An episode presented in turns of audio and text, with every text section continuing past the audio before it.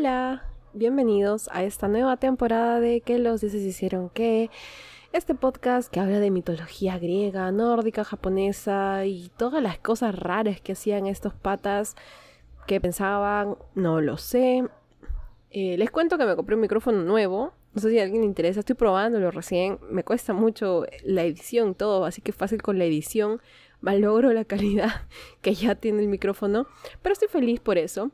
Eh, en esta nueva temporada vienen cosas interesantes porque vamos a hablar de obras conocidas como la Odisea, la Orestiada, la Divina Comedia, etcétera, etcétera. Y otras cosas relacionadas al podcast, ideas que he estado teniendo que por fin voy a poder hacer realidad. Así que espero que les guste y empezamos el episodio.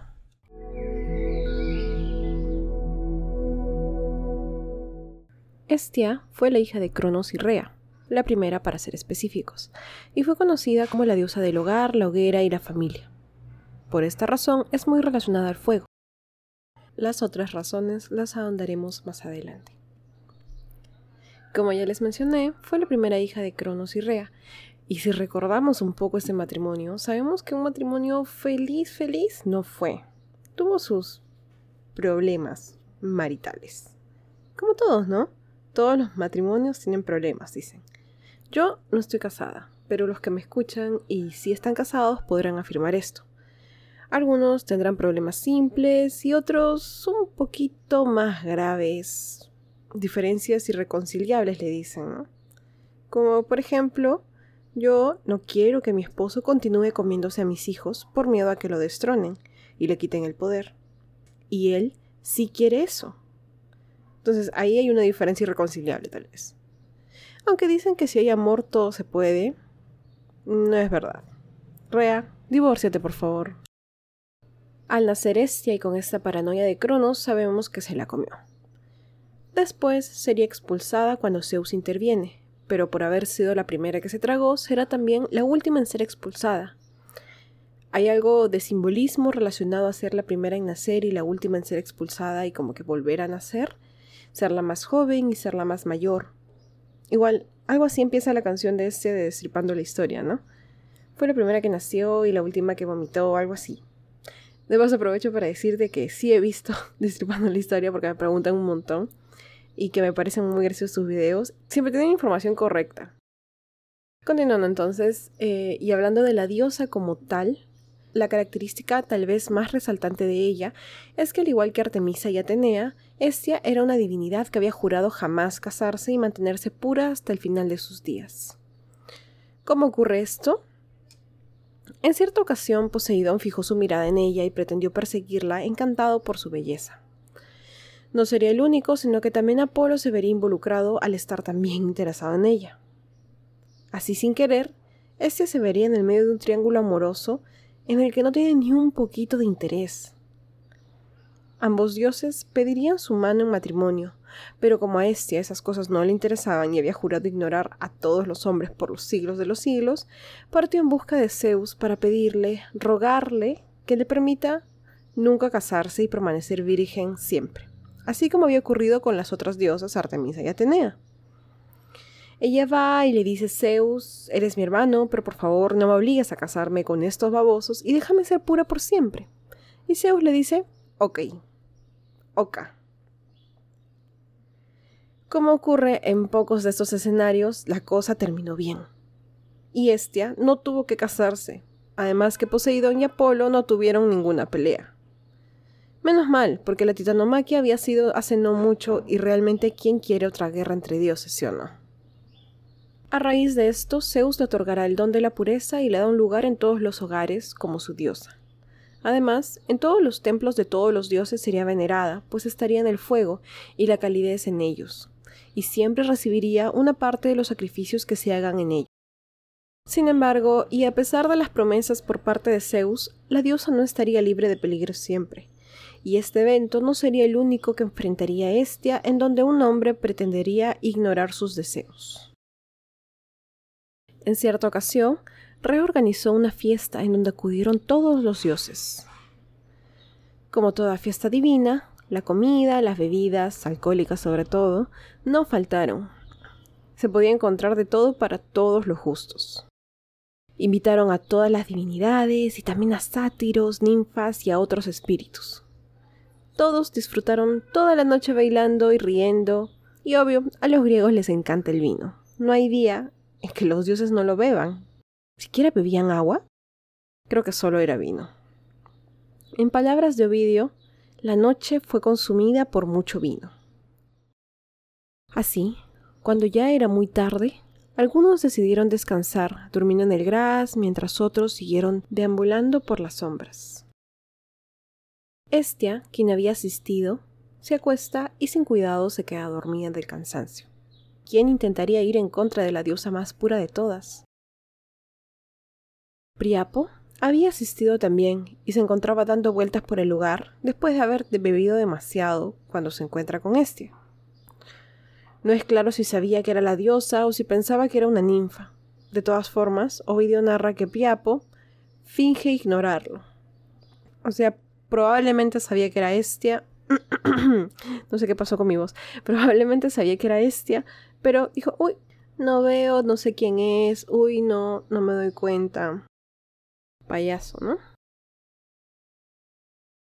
De puntillas, entonces avanza hacia la diosa con la intención de robarla de cometer el peor de los crímenes. Pero, por casualidades de la vida, un burro que por ahí se encontraba se asustó por el caudal del río y relincha tan fuerte, o lo que sea que hacen los burros, que el sonido despierta a la diosa, y al verse en la situación en la que estaba, huye rápidamente entre las nubes. Desde ese momento, éste adorará a la especie de su salvador, los burros, y durante las festividades en su honor, estos eran engalonados con guirnaldas.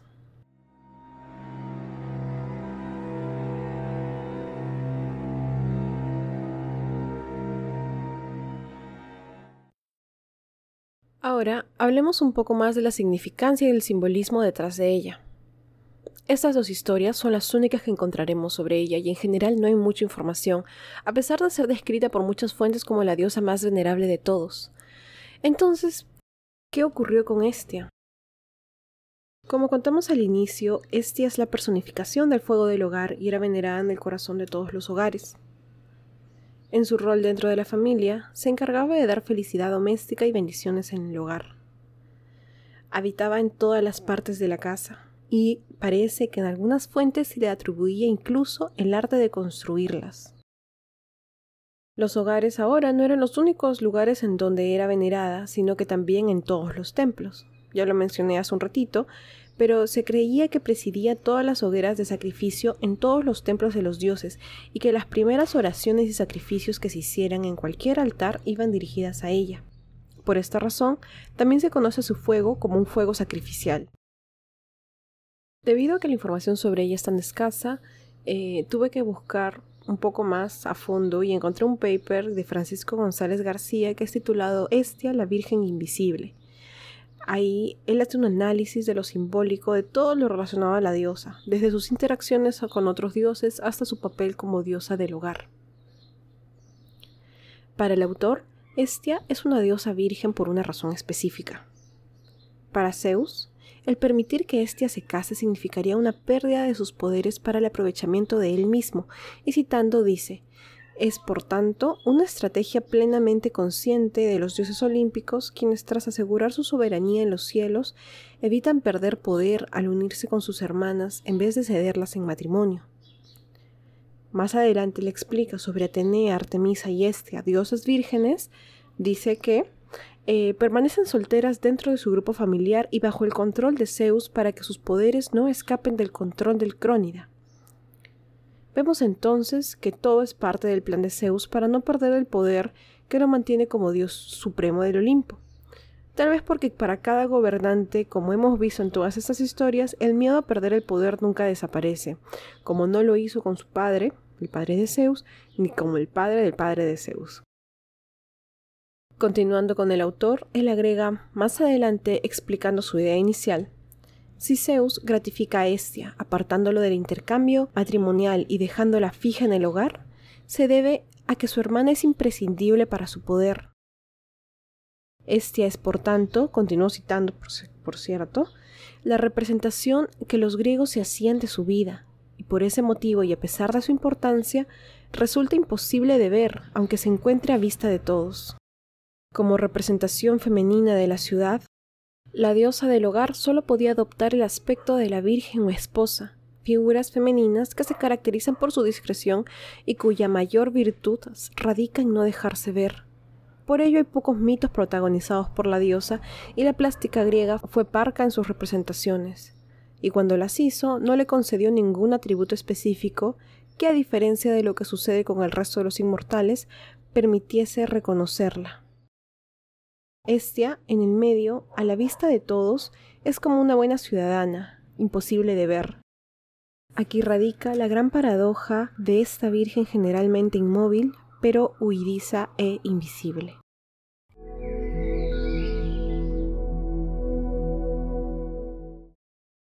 Continuando con el episodio, quise hablar de otra diosa que de repente todos conocen, pero de la que no hemos hablado mucho y que también merecía un episodio especial, Perséfone.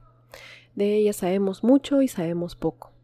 Hija de Zeus y de Demeter, es raptada por Hades para vivir como su esposa en el inframundo junto a miles de almas perdidas. Alejada de la luz del día y de su amada madre, quien no se quedaría tranquila frente a esta desaparición y haría una revuelta por conocer el paradero de su hija. El final de esta historia ya la conocemos y sería el origen de las estaciones.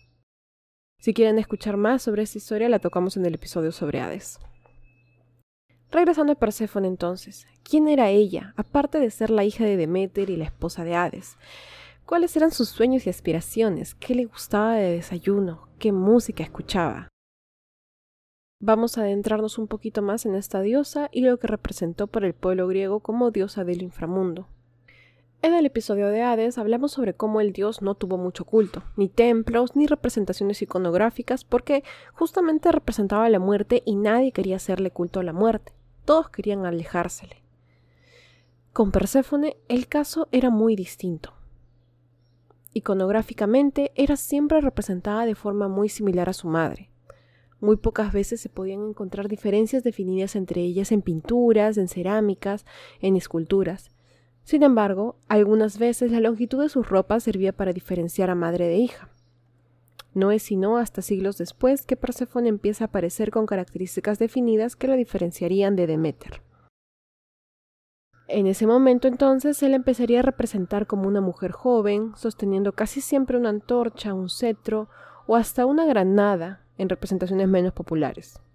Usualmente va a usar una diadema o una corona. Existirían entonces sobre la diosa pinturas, cerámicas, eh, escultura, sobre todo en todo tipo de escenarios, desde su rapto hasta su rol como hija y finalmente su rol como diosa del inframundo. Fue una diosa muy adorada.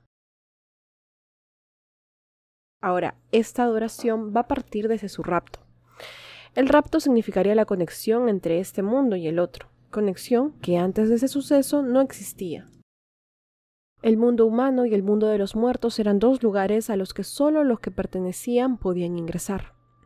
Los vivos al mundo de arriba y los muertos al de abajo. Pero este mito abre la posibilidad de ingresar de uno al otro en contadas ocasiones, pero como un canal que siempre se podía abrir.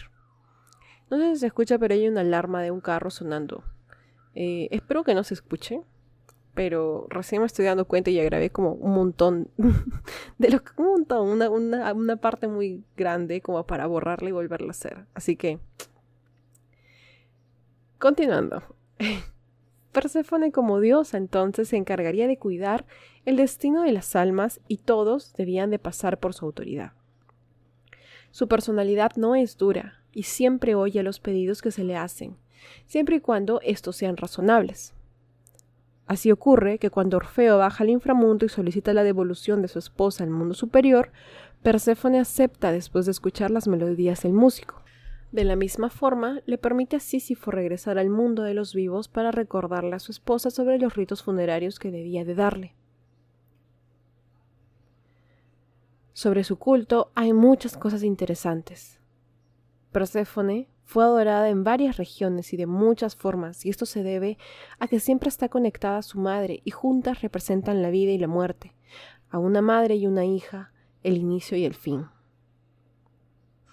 Hablamos en una oportunidad muy rápidamente sobre los misterios eulesinos que le pertenecen a Demeter y cómo son rituales súper secretos relacionados a la vida después de la muerte.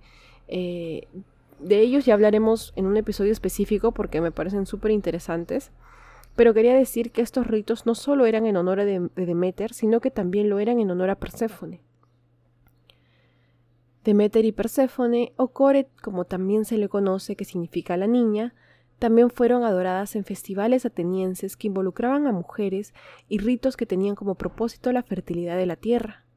También recibieron sacrificios junto a Dioniso eh, durante el festival eh, de la Jaloa, que de la misma forma era un festival celebrado por mujeres y relacionado a la fertilidad. De igual manera, eran celebradas en festivales en todas partes, en Sicilia, Atenas, Siracusa, Mantinea, Argos y muchos otros lugares. La mayoría de estos eran enfocados en su llegada, que representaba también lo que era el cambio de las estaciones y todo lo que conlleva para la cosecha y para la naturaleza. Eso quiere decir de que Perséfone era una deidad que era esperada con muchas ansias por no solamente lo que representaba para la agricultura, sino también había un respeto y cariño hacia ella. Agregando un poco esto, les contaré sobre esto que se llamaron las eh, totem o las tablillas de oro órficas.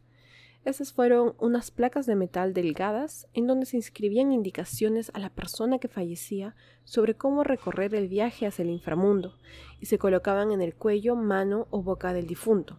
O sea, esto es históricamente, son cosas que históricamente han encontrado. ¿no? O sea, no, es así como que un mito de que existieron, no. Eh, ustedes dirán, ¿qué tiene que ver Perséfone aquí? Resulta que de estas laminillas se pudo extraer información histórica sobre el culto de la diosa y es que en una de las más antiguas laminillas la mencionan, no por su nombre, sino por diferentes nombres como Reina Noctiana, e incluso en otra laminilla es llamada Despoina. Significaría entonces que Perséfone en este contexto tiene una relación profunda con la salvación humana y se creía que a ella se debía de acudir al momento de fallecer.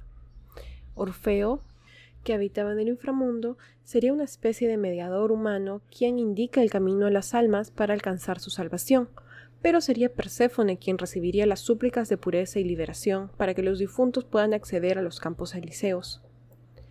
Adicionalmente a esto, existieron celebraciones llamadas Coreia, que se llevaban a cabo en Arcadia y Siracusa, y templos en honor a Perséfone. Por último, también los misterios de Core eran celebrados, y figuras votivas en mármol que representaban a granadas eran usadas en su honor.